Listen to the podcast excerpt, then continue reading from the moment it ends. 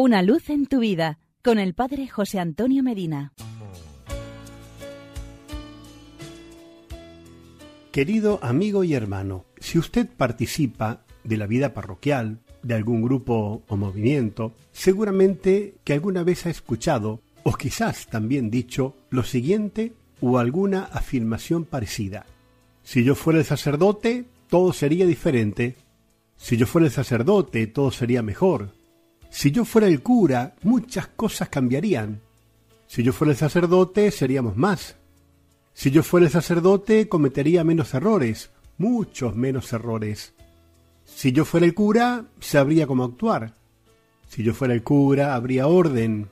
Todo estaría en paz. Si lo fuera. Si lo fuera. Ante estos planteamientos, mi pregunta suele ser, ¿por qué tú no te has hecho sacerdote?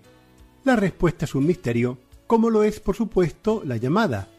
Tal vez porque Dios no es servido por los más aptos o los más capaces, sino por los que reconocen que no son dignos y en esta conciencia confían en Él diciendo, Aquí estoy Señor, envíame.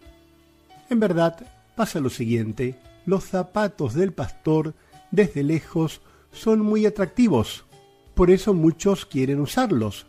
Sin embargo, cuando te toca ponértelos, entenderás que ser sacerdote no es como se ve desde afuera, ser alguien importante por el solo hecho de serlo.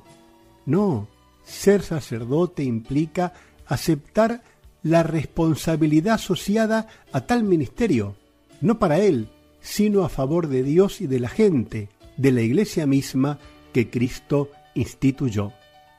Ser sacerdote significa estar preparado para servir en cualquier momento y en cualquier lugar, dar la vida por lo que haces, esforzarte más que los demás, llorar y divertirte, dispuesto a aceptar las críticas sin renunciar. Muchos quieren los zapatos del sacerdote, pero sin ver esto, el brillo de esos zapatos se mantiene a un alto costo. Pocos pueden estar dispuestos a pagar su precio el valor de estos zapatos no está en su esplendor, sino en la grandeza de quien llama y da la gracia para vivirlo, Jesucristo.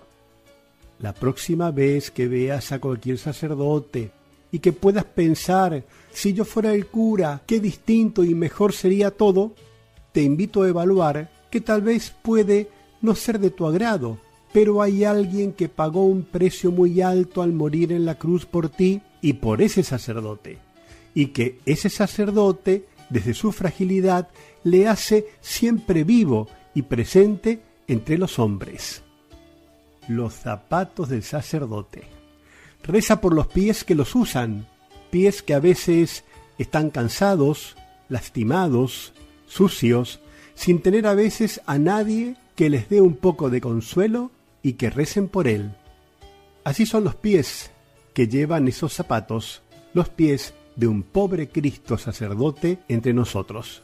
Hasta aquí llegamos por hoy. Será hasta nuestro próximo encuentro. Que Dios te bendiga y la Virgen Santa te proteja. Amén.